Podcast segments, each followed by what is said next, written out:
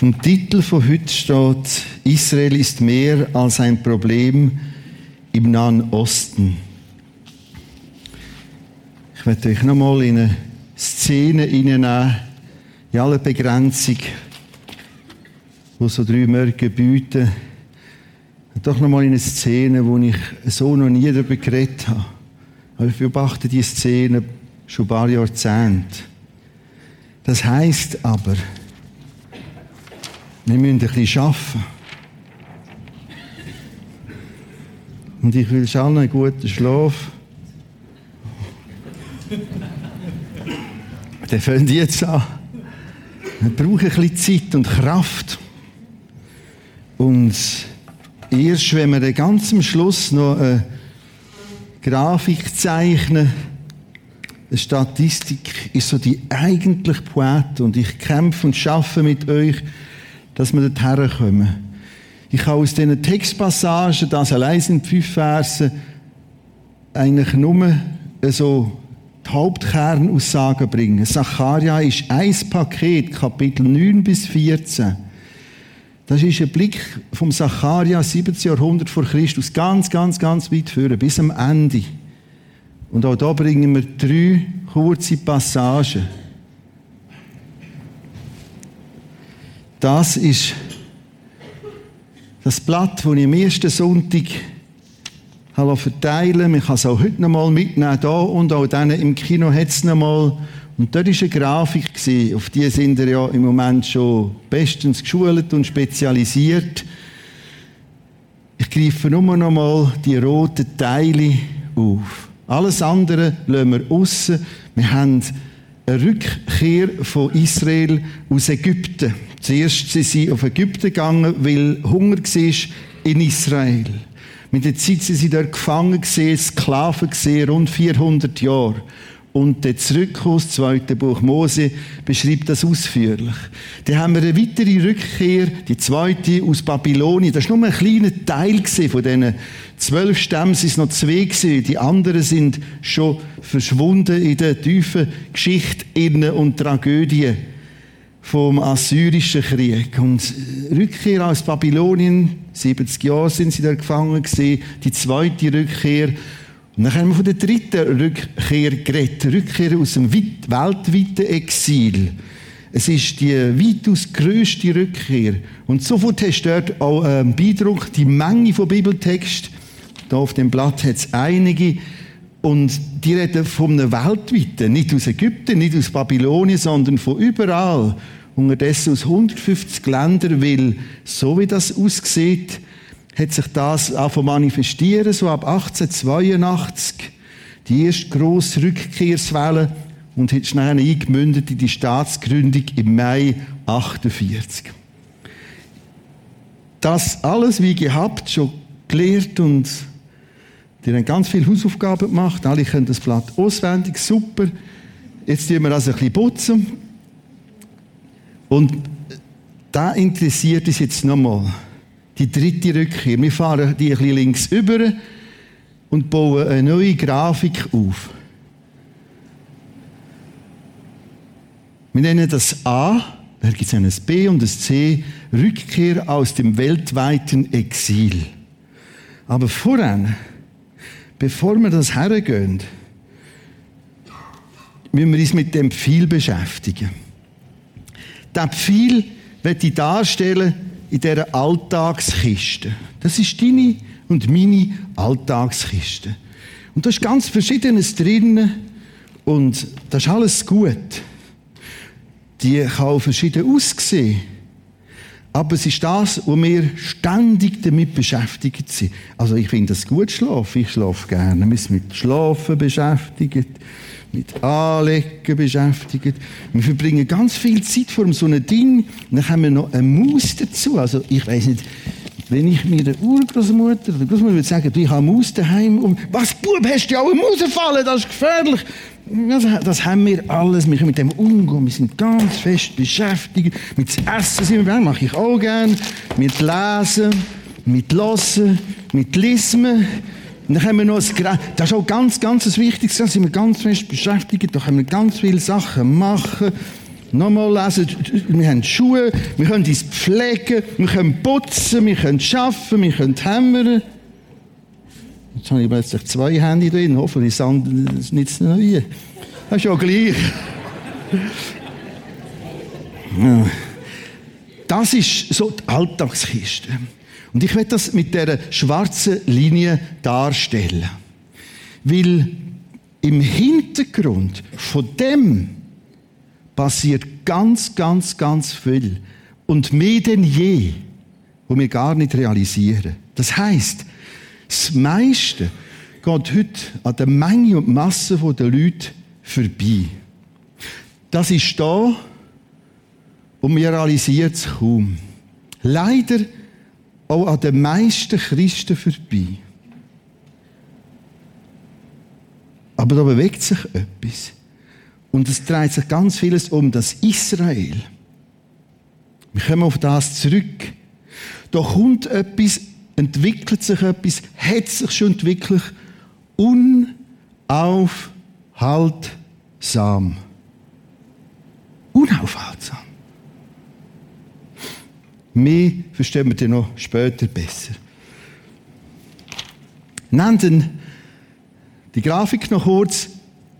Dort auf die Linie, auf die Zeitachse, habe ich nochmal das 1882, die erste grosse Alia. Alia ist hebräisch und heisst Rückkehr. Wir lesen ja die erste, die zweite, die fünfte Alia. heisst einfach Rückkehr. Aus der Fremde. So. Und auf dieser Linie entwickelt sich jetzt im Detail ein Pfeil, der vom Roten ins Grüne geht. Rot ist heute Morgen wieder besetzt, wie wir es jetzt so ein bisschen gesehen haben. Rückkehr. Rückkehr. Äußere Rückkehr. Die Rückkehr zum Beispiel seit 1882 ins Israelland. Das ist rot besetzt in dieser Darstellung. Und jetzt gibt es ein B, eine innere Rückkehr oder eine innere Umkehr des jüdischen Volkes. Und die beschäftigen uns heute vor allem. Und in dieser Grafik, in dieser Statistik werden wir am Schluss sehen, wo stehen wir denn da heute? Geistliche Umkehr. Juden erkennen Jesus Christus als Messias. Weil, wir werden es gerade merken, die Bibel redet von beidem. Vielleicht nur ein Punkt zwischen ihnen. Und dann geht es gerade weiter vom Rot ins Grün. Messias. Der Name, wenn du den brauchst, redest du eigentlich auch wieder hebräisch. Mashiach heisst der Gesalbte. Gesalbte, wenn man dann das Wort braucht, hat, da ist ein Gesalbter, der hat man gewusst, ah, das ist einer oder eine Person, die unter einer ganz bestimmten Zeremonie zu einem König eingesetzt wurde, nämlich das Zeremoniell von einer Salbung. Und deshalb und darum nennt die Bibel der, wo kommt der Retter einen Messias, einen Maschiach, den Gesalbten. Aber im Inhalt geht es mehr als nur um das Gesalbtsein, sondern um das Eingesetztsein. Er hat die Autorität zu dem. Wenn wir von reden vom B, geistliche Umkehr, Juden erkennen Jesus Christus als Messias, reden wir heute von Juden, die sich messianische Juden nennen. Es gibt zwei, drei, vier ähnliche Formulierungen, aber das ist eine Zusammenfassung. Das heißt Juden, die Jesus als Messias erkennen. Messianische Juden. Und all das führt nachher zu einem enormen Brennpunkt. Ich habe den grün dargestellt, weil das auch etwas ganz, ganz Positives ist und nicht der schwarze, dunkle Brennpunkt. Jetzt nehmen wir den ersten Text. Hesekiel 36. 24 bis 29. Unterdessen wissen wir, aha, heute Morgen ist rot, ist äußere Rückkehr, grün ist innere Umkehr zum Jesus, dem Messias. Und so habe ich die Texte eingefärbt. Da steht, ich hole euch zurück aus fernen Ländern, fremden Völkern, bringe euch in euer eigenes Land. Wir merken, ah, Das ist nicht aus Ägypten, nicht aus Babylonien, sondern die globale Rückkehr. Fernen Ländern, Mehrzahl fremden Völkern. Und Heimkehr ist in das ursprüngliche alte Land. Dann wohnt ihr wieder in dem Land, das ich euren Vorfahren gegeben habe. Zum Beispiel 1. Mose 12. Da entsteht das Volk. Gott beruft Abraham und sagt, Look, das ist das Land. Damals hat es noch Kanaan geheissen, dann hat es Israel geheissen. Das Land, dorthin führt er sie zurück.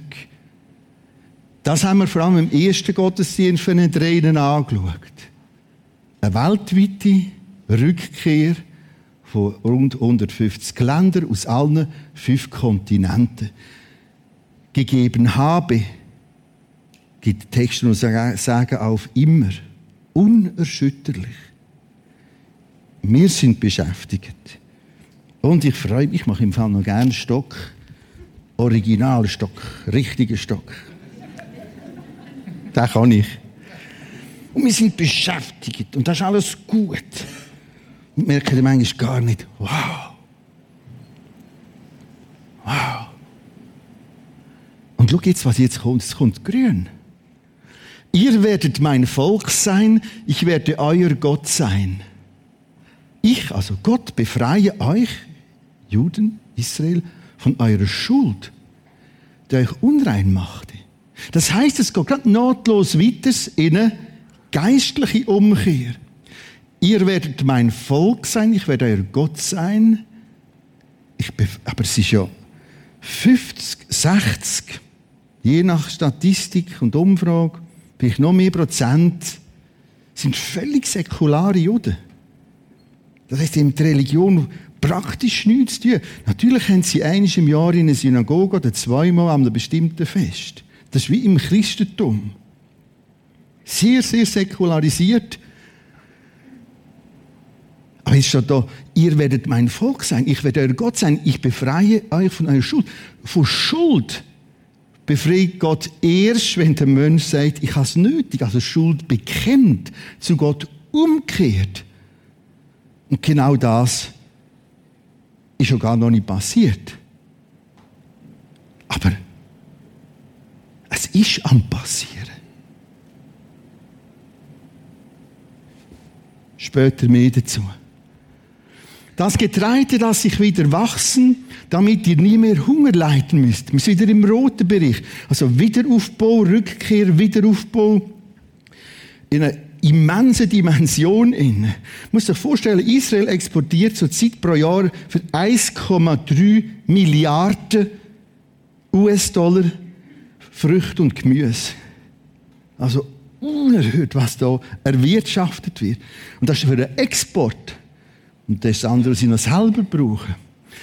Das hat eine Arbeitslosigkeit von 4,2 Prozent, also tief unten. Eine enorm starke Währung, eine enorm stabile Wirtschaft, mit in dem turbulenten Nahen Osten. Das ist alles die roten Teile nochmal in dem Text. So ist es gekommen. Und weißt wie? Unaufhaltsam. Menschen sind ganz fest beschäftigt. Das ist ganz, ganz wichtig, dass wir da alles tun. Das ist ganz wichtig. Ganz wichtig. Ist noch nicht angekommen. Aber da hat etwas sich entwickelt. Und man hat es fast nicht mehr wahrgenommen. Und jetzt ist das Grüne im Gang und das ist das, was mich heute besonders interessiert.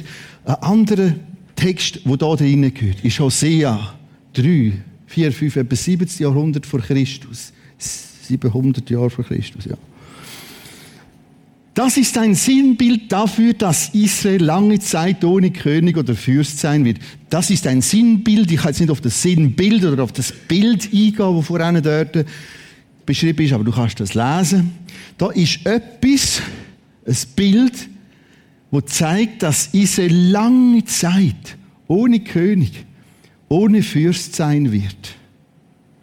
Und genauso ist es nachher gekommen, im Jahr 70 nach Christus. die Römer das alles eingenommen haben. Ohne Staat, ohne nationale Souveränität, ohne Regierung, ohne König oder Fürst. Es geht aber noch weiter, noch detaillierter. Es wird in dieser Zeit kein Opfer, kein Tempel, keine Priester mehr geben. Bist du dort, suchst einen Tempel und findest ihn nicht. Wir sehen namens die dreidimensionalen Rekonstruktionen, aber da findest du es nicht mehr. In deinen Übersetzungen wird stehen, statt Preis der Ephod. Und ich übersetze es einfach gerade. Der Ephod ist so der äußerste Teil, eigentlich der wichtigste Teil vom Priestergewand. Ja, auch ohne Götzen, ohne Teraphim ist das hebräische Wort für Götzenfiguren. Es ist nicht mehr ein definierter Götz gesehen, wo mir jetzt von Gott weg ist, wie damals das goldige Kalb der Wüste Sinai.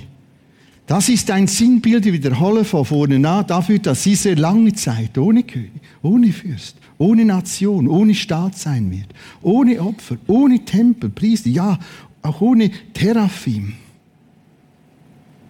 Aber danach, wie das Volk zum Herrn, seinem Gott,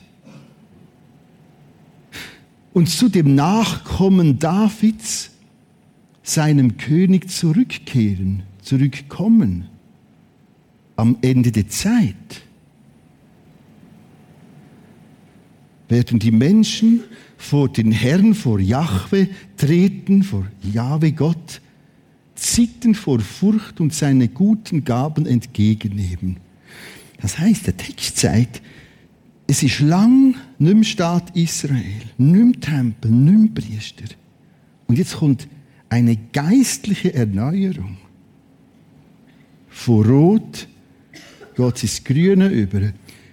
Vom Rückkehr als Nation in einen geistlichen Aufbruch. Und jetzt kommt ein Detail.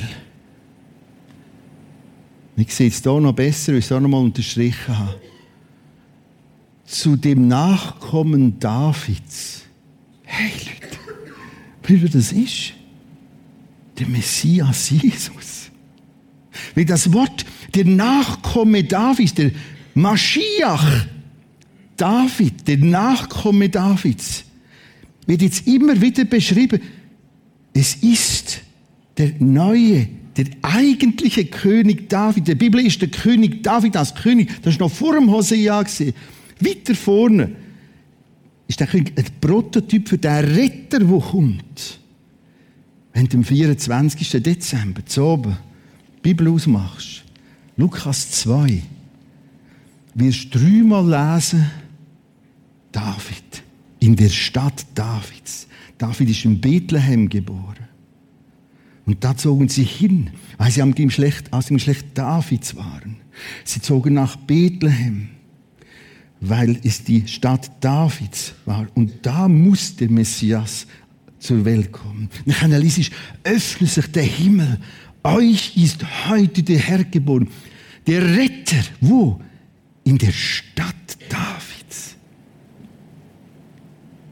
Das heißt, grün, nochmal, aber danach wie das Volk zum Herrn, seinem Gott, zu dem Nachkommen David, seinem König, zurückkommen.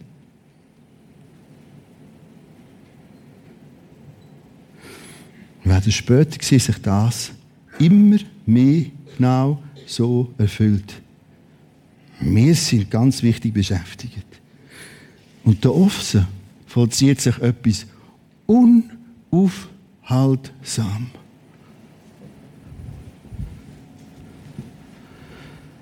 Jetzt kommt noch die Poete. Jetzt kommt da am Ende der Zeit. Verstehst du, bevor die zum König David können umkehren zum Ritter, muss der Staat sein. Der ist da. Und dann kommt eine geistliche Erneuerung, wo sie nach Jesus im Maschiach rufen. Am Ende der Zeit werden die Menschen vor den Herrn treten, zitternd vor Ehrfurcht und seine Gaben, die guten Gaben entgegnen. Danke, danke Gott, danke Jesus. Du merkst die geistliche Umkehr. Gehen weiter, machen einen Sprung. Nein, jetzt ist immer noch da ein bisschen das vervollständigen. Du hast dort, du kannst es kehren und drehen und schaffen, wie du willst. Du hast die Zeitangaben. Es gibt drei Zeitangaben, wo das wiederkommt, der geistliche Aufbruch im jüdischen äh, statt an drei Texten platzieren sie das am Ende der Zeit, bevor Gott eine neue Zeit wird anfangen. März wird ich eine ausführliche Serie über die Offenbarung vom Johannes an. Vom Februar kommt das Buch raus, das ich jetzt vom langen Weg geschrieben habe. Und dann können wir anfangen zu arbeiten mit dem.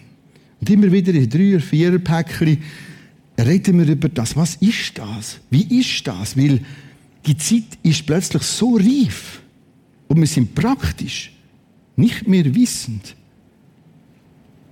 nicht mehr vorbereitet. Nehmen wir Matthäus dazu. Wir sind also schon da, es kommt gut. Also das ist noch ein bisschen happig, aber nehmen wir mal Matthäus 23. Achtung, wir sind schon gegen Schluss fast vom Matthäus-Evangelium. Wir haben nicht Weihnachten. Das ist Matthäus 1, 2, 3. Gegen Schluss, Matthäus, da steht, Jerusalem, Jerusalem. Jesus auf dem Mühlberg schaut ab, Kidron Tal, da ist Jerusalem. Du tötest die Propheten und erschlägst die Boten, die Gott zu dir schickt. Sind praktisch jeder abgelehnt und umgebracht.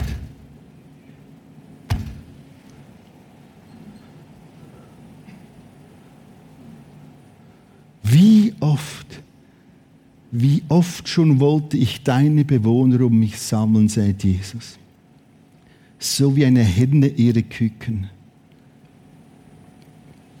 unter ihre Flügel nimmt. Aber hier,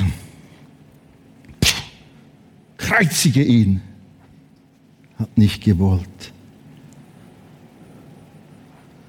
Und nun, von eurem Tempel werden nur noch Trümmer bleiben. Achtung, das ist nicht so prädestinativ oder prädestinierend, jetzt macht Gott so und so und jetzt will er ein bisschen, äh, er leidet mit und sagt, der haut mir ständig auf die Finger. Jetzt ziehe ich mich auch zurück. Wie oft wette ich, was habe ich alles unternommen? Achtung, obwohl ich es zum dritten Mal sage, jedem Sonntag, aber ich muss es sagen, aus Sicherheitsgründen.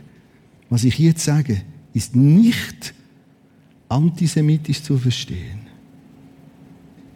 Wir sind mit unserem Handeln genau gleich Teil von dem Schicksal Jesus als Kreuz. Klammer zu. Und nun, von eurem Tempel werden nur noch Trümmer bleiben. Und ich sage euch, und jetzt kommt eine Vorhersage weit voraus.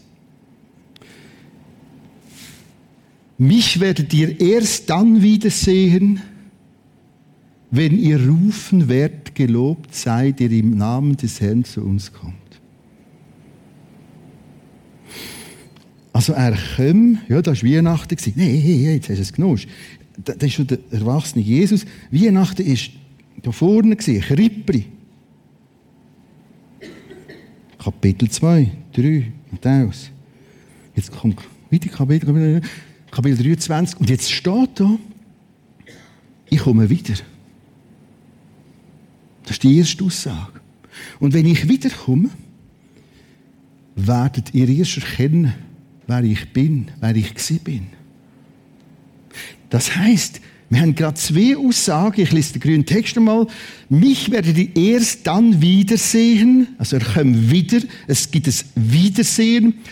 Und zweitens, wenn ihr rufen werdet, gelobt sei, der im Namen Gottes zu uns kommt. Lassen wir das mal. Werden später noch besser verstehen. Wir ergänzen unsere Grafik. Aus Rot wird Grün. Es gibt nachher eine äußere Rückkehr und äußere Heimkehr, eine innere Umkehr. Jesaja, äh, Hesekiel, Sie haben es gelesen, es gibt manche andere Texte. Und jetzt sind wir schon beim C. Und genau dann kommt Jesus wieder.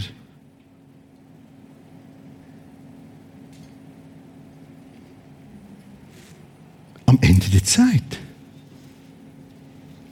Als Jesus wiederkommt, ist im Neuen Testament ungefähr 1300 bis 1500, 1300 bis 1500 Mal beschrieben. Von Paulus, von Johannes, von Lukas, immer wieder. Das heißt, da baut sich etwas an, da kommt etwas Gewaltiges zusammen. Das ist der grüne Brennpunkt. Jetzt nehmen wir noch einen schwierigeren Teil dazu, Zacharia. Zacharia 12 bis 10. Nicht schwierig in der Aussage, aber in der Dichte und Menge. Zacharia 12, 10. Wieder grün, wieder eine geistliche, erweckliche Umkehr. Aber über das Haus Davids, den Begriff kennen wir jetzt wieder. Das Haus Davids ist Israel. Über die Bewohner von Jerusalem, das ist so ein bisschen der Brennpunkt von dem Volk, will ich den Geist der Gnade und des Gebets ausgießen. Sie werden mich sehen. Und es liest andere selber, das ist so krass.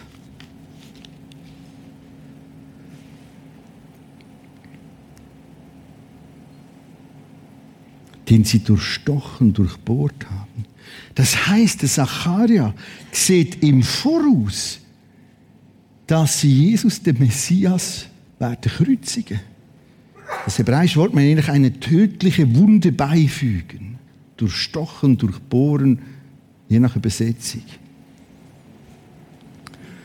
Ja, sie werden um ihn klagen, wie man klagt um den eingeborenen Sohn. Und sie werden bitterlich über, ihr Leid über ihn Leid tragen, wie man bitterlich Leid trägt über den Erstgeborenen.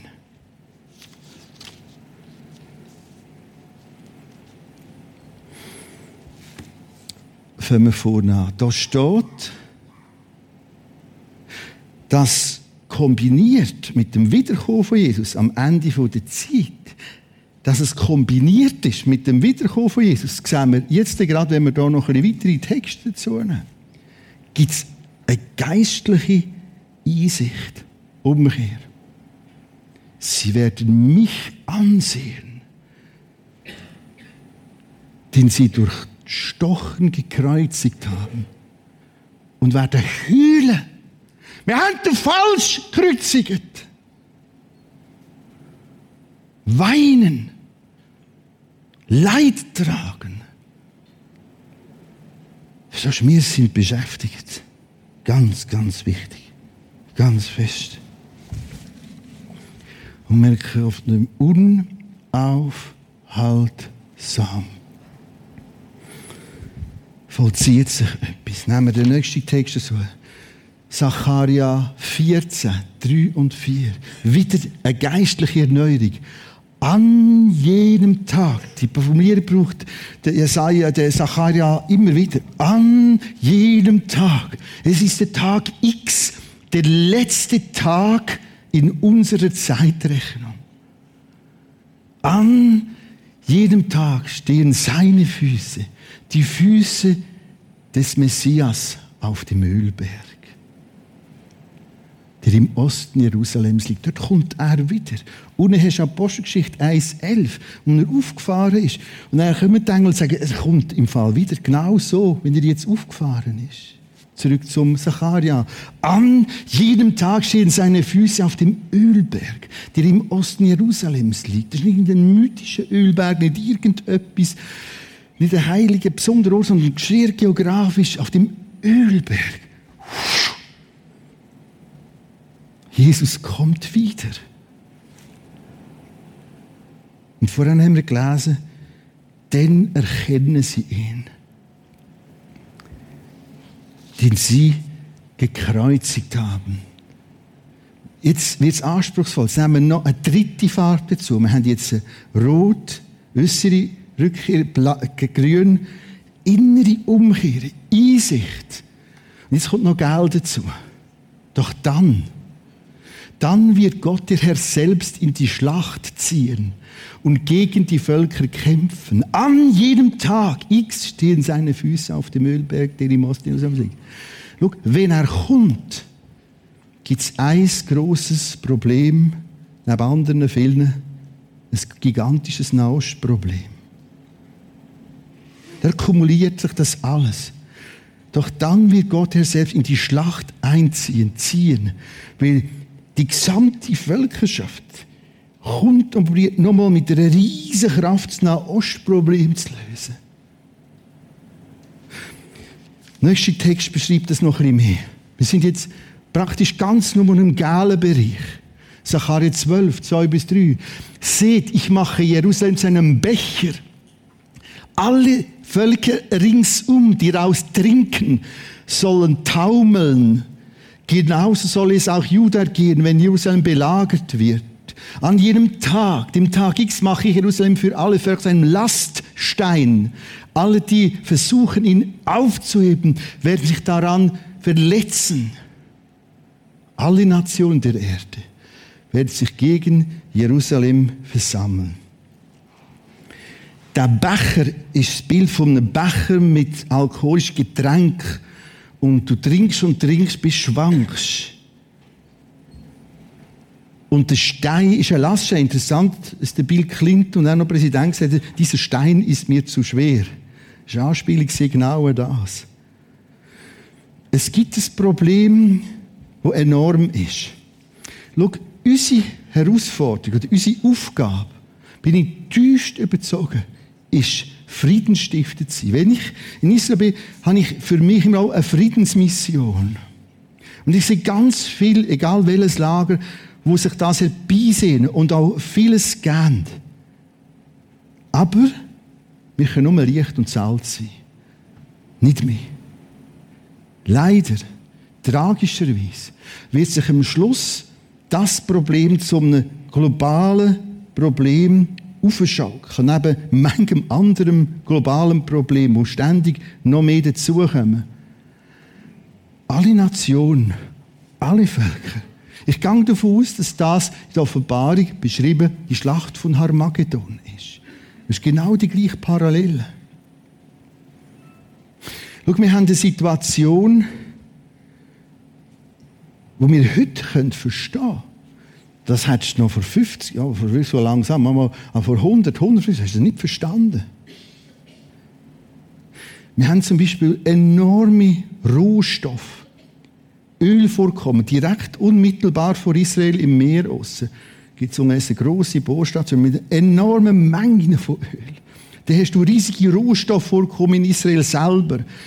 Mit allem, was das reinschwemmt ins Tote Meer. Ganz, ganz wichtiger Rohstoff. Das ist reich, reichhaltig. Das zieht auch andere plötzlich an. Die haben eine enorme Aufrüstung. Der größte Find zur Zeit ist natürlich Iran, wo ein Ziel hat, das Israel auszulöschen. Da haben sie einen verlängerten Arm, der ist im Norden von Israel. Da ist Libanon, dann kommt Hisbollah, das ist so ein Streifen, 10 bis 20 Kilometer, und dann kommt Israel. Der ganze Streifen, die ganze Hisbollah, die wartet jeden Tag darauf, um loszulegen. Das ist ganz viel bedroht. Da hast du in den palästinensischen Fraktionen ganz verschiedene Richtungen und sehr breit prägt Hamas, vor allem im Gazastreifen, wo ein Ziel hat, Israel auszulöschen. Der Einzelbürger wird schon lang, dass das aufhört. Wir haben es vor ein paar Wochen ja mitbekommen, drei, vier Wochen. Die vielen Raketen, die kommen nicht so weit. Darum hört man das und das ist schon wieder durch. Ähm, also da ist etwas. Im Moment ist die Fokussierung ein bisschen weg vom Nahen Osten, weil die IS, und das ist jetzt ein bisschen zur Ruhe gekommen, ganz andere grosse Themen zur Zeit. Da kommt etwas, wo man sagt, so, jetzt müssen wir das lösen mit einer globalen, organisierten Aktion. Und es geht nicht. Ich habe kurz die arabisch-palästinensische Seite, das gibt es hier. Das gibt es auf der anderen Seite genau gleich. Auf jüdischer Seite. Schau, da ist oft ein unnötiges, gefährliches Spielen mit dem Feuer. Eines von meinen Studienprojekten, ich kann jetzt nicht auf das Projekt an sich gehen, das führt mich jetzt im Frühling, hat mich das zweite Mal in ein Seitental geführt. Ganz schwieriges Pflaster, das Seitental von Jerusalem. Du gehst relativ tief, schwierig ab, es ist höchst beeindruckend. mache ich nur allein, nur Jesus und ich. Selbstverständlich ist du noch wieder begegnet und gefragt, was machen Sie da? Und ich so, ja, das interessiert mich etwas. Und so, ähm, dann kommst du dort runter, und das ist ganz bewohnt von Araber, Palästinensern, der ganze Hang, alles riesige Siedlung. Und sie hat das 20. Haus hat nachher eine, eine israelische Flagge. Ich habe nach langem Suchen einen äh, äh, äh, Taxidreiber gefunden, der arabischer Christ ist, und der hat mich dort abgeführt. Die anderen machen das gar nicht. Und ich habe gesagt, was ist das? Und sie haben gesagt, die kaufen Juden mit viel, viel, viel Geld völlig überzahlt Wohnungen auf von Arabern. Das machen sie ein paar Jahrzehnte. Bis nachher die Mehrheit haben. Wohnen tut dort fast niemand. Einzelne sind bewohnt. Und jetzt hängen sie noch die Flaggen ab. Jetzt kannst du dir vorstellen, wie du ranzig wirst. Wenn du da unten fährst, haben die Autos vorne, die Heckscheiben, alle, ja kein anderes gewesen, dicke Drahtgitter aufgeschweißt. Und so probiert man unten zu überleben, in dem Hass innen. Es war noch so heiß dort unten. Und dann bin ich viel Wasser mit, aber zu wenig gehabt. Uno hat mir eine anderthalb Liter Wasser geschenkt. Das habe ich gerade gefüttert.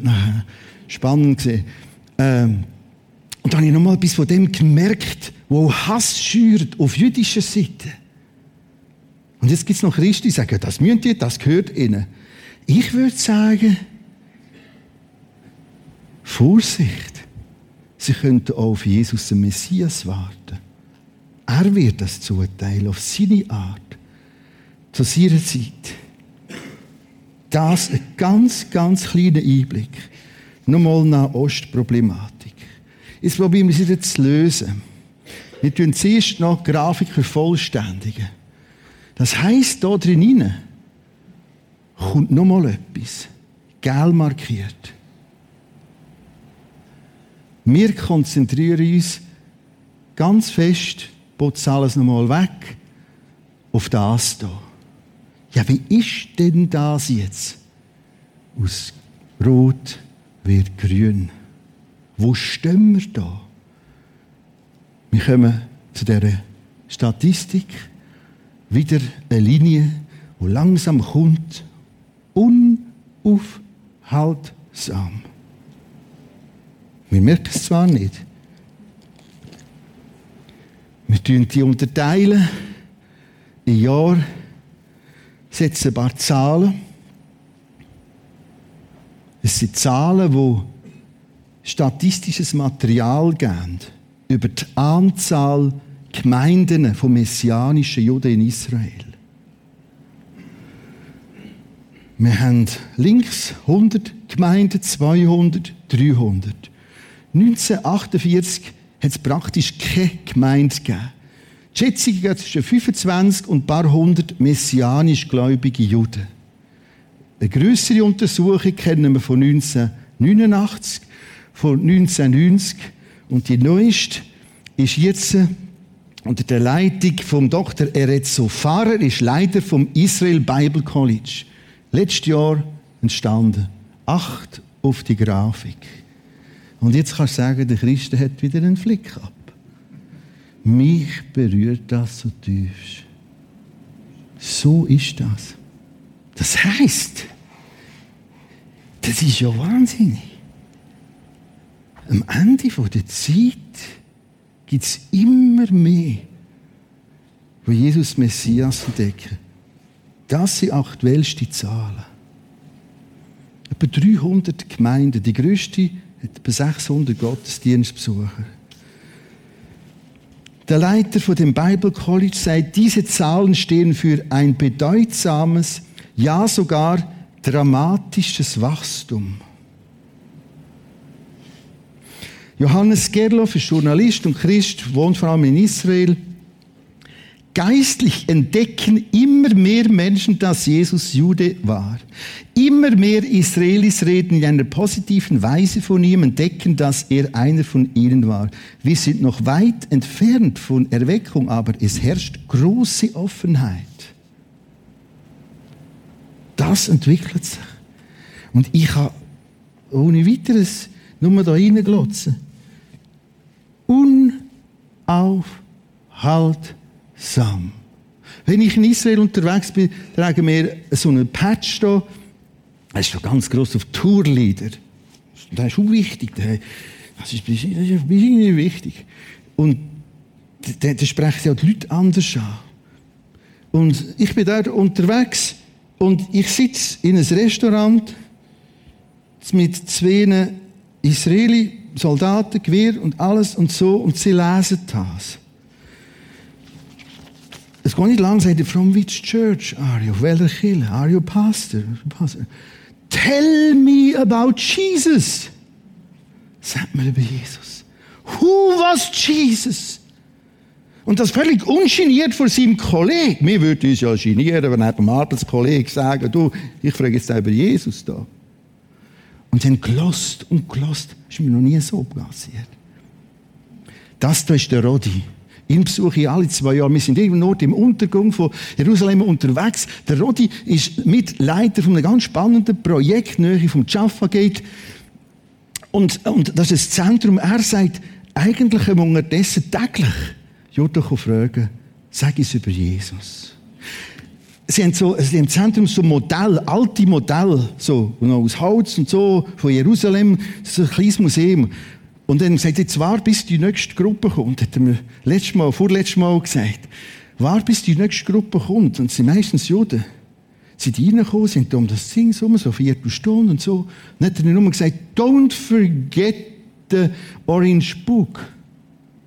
Vergessen das orange Büchlein nicht. Vorher hat er äh, so einen Stoß orange Neue Testament hergetan. Er hat nicht einmal gesagt, don't, I have a New Testament oder so etwas. Don't forget the Orange Book. Die sind rausgelaufen. Die meisten kommen als Gruppe, nur ums, wegen Orange Book. Hey, das ist das, was sich entwickelt. Die Zeit ist weit, weit vorgerückt. Aber wir haben unsere Kistchen. Dann hat ja noch Stockis drin, wir noch machen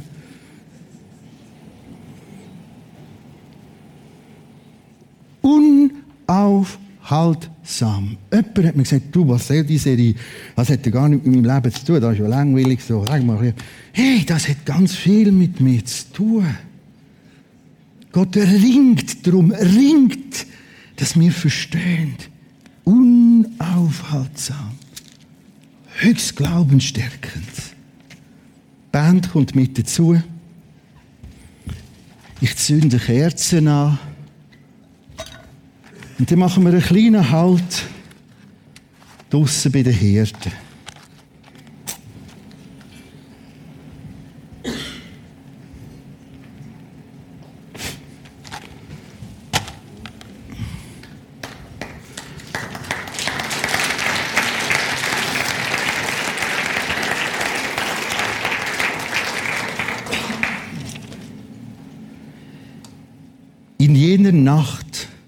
Nacht hatten ein paar Hirten auf den Feldern vor dem Dorf Bethlehem ihr Lager aufgeschlagen, um ihre Schafe zu hüten. Plötzlich, plötzlich erschien ein Engel des Herrn in ihrer Mitte der Glanz des Herrn umstrahlte sie, die Hirten erschraken, der Engel beruhigt sie, keine Angst, hab keine Angst. Ich bringe euch gute Botschaft für alle Menschen, Juden, Palästinenser, Araber, Christen, der Ritter, der Maschiach ja, Christus, der Herr, heute, heute Nacht in Bethlehem, in der Stadt Davids, geboren. Auf einmal war der Engel von den himmlischen Heerscharen umgeben. Sie alle priesen Gott mit den Worten Ehre Preis, Anbetung, unaufhaltsam vollzieht sich die Geschichte. Und sie geht dem Ende zu. Und auf einen Neuanfang hin. Ehre sei Gott im höchsten Himmel. Frieden auf Erden für alle Menschen. Probiert die von deinem Alltagskistchen vermehrt wieder zu lösen. Suche so eine stille Nacht.